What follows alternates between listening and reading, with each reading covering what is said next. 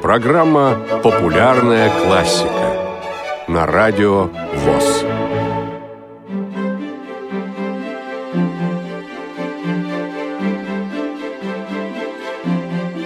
Сюита номер два. Шутка. Иоганн Себастьян Бах. Иоганн Себастьян Бах написал более тысячи музыкальных произведений в практически всех известных на тот момент жанрах. Не работал он лишь в жанре оперы. Композитор писал музыку для разных инструментов, как духовную, так и светскую. Некоторые его произведения являются обработками произведений других композиторов, а некоторые – переработанными версиями собственных произведений. В течение жизни Иоганн Себастьян Бах был больше всего известен как первоклассный органист, преподаватель и сочинитель органной музыки. Он работал как в традиционных для того времени свободных жанрах, таких как прелюдия, фантазия, токката, пассакалия, так и в более строгих формах – хоральной прелюдии и фуги. В своих произведениях для органа композитор – умело соединял черты разных музыкальных стилей, с которыми он знакомился в течение жизни. Иоганн Себастьян Бах также написал большое количество произведений для клавесина, многие из которых можно было исполнять и на клавикорде. Многие из этих творений представляют собой энциклопедические сборники, демонстрирующие различные приемы и методы сочинения полифонических произведений. Также он является автором музыки произведений как для отдельных инструментов, так и для ансамблей.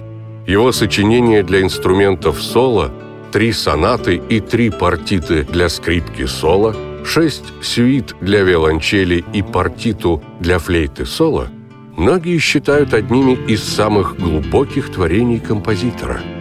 Кроме того, Иоганн Себастьян Бах сочинил несколько произведений для лютни. Писал он также трио-сонаты, сонаты для солирующих флейты и виолы де гамба, сопровождаемых лишь генерал-басом, а также большое количество канонов и ричеркаров, в основном без указания инструментов для исполнения. Наиболее значимые примеры таких произведений – циклы «Искусство фуги» и «Музыкальное приношение», Иоганн Себастьян Бах написал множество произведений для оркестра и солирующих с ним инструментов. Одни из самых известных – Бранденбургские концерты. Они были так названы, потому что композитор, послав их марграфу Христиану Людвигу Бранденбург-Шведскому 1721 году, рассчитывал получить работу при его дворе. Но попытка оказалась безуспешной. Эти шесть концертов написаны в жанре концерта гросса. В наше время они часто исполняются на фортепиано, поэтому их можно назвать фортепианными концертами Баха, хотя не стоит забывать, что во времена композитора фортепиано еще не было. Последние годы жизни и после смерти Иоганна Себастьяна Баха его известность как композитора стала уменьшаться – его стиль считали старомодным по сравнению с расцветающим классицизмом. Композитора больше знали и помнили как исполнителя, педагога и отца Бахов-младших, в первую очередь Карла Филиппа Эммануила, музыка которого была в то время известнее. Однако многие крупные композиторы, например, Моцарт и Бетховен, знали и любили творчество Иоганна Себастьяна Баха – их воспитывали на его произведениях с самого детства. Бах является автором четырех оркестровых сюит, некоторые отдельные части из которых в наше время в особенности широко популярны и имеют популярные переложения, а именно вторая часть сюиты номер три «Ария» и так называемая «Шутка», излишний дословный перевод жанра скерца – Последняя часть сюиты номер два.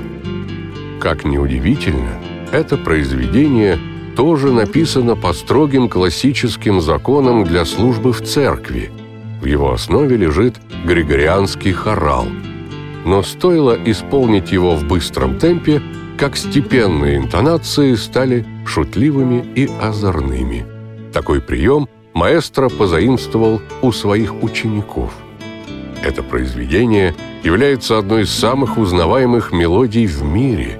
В наши дни она используется в качестве рингтона у огромного числа пользователей мобильных телефонов, причем половина из них уверены, что это Моцарт, а другая половина затрудняется назвать имя композитора –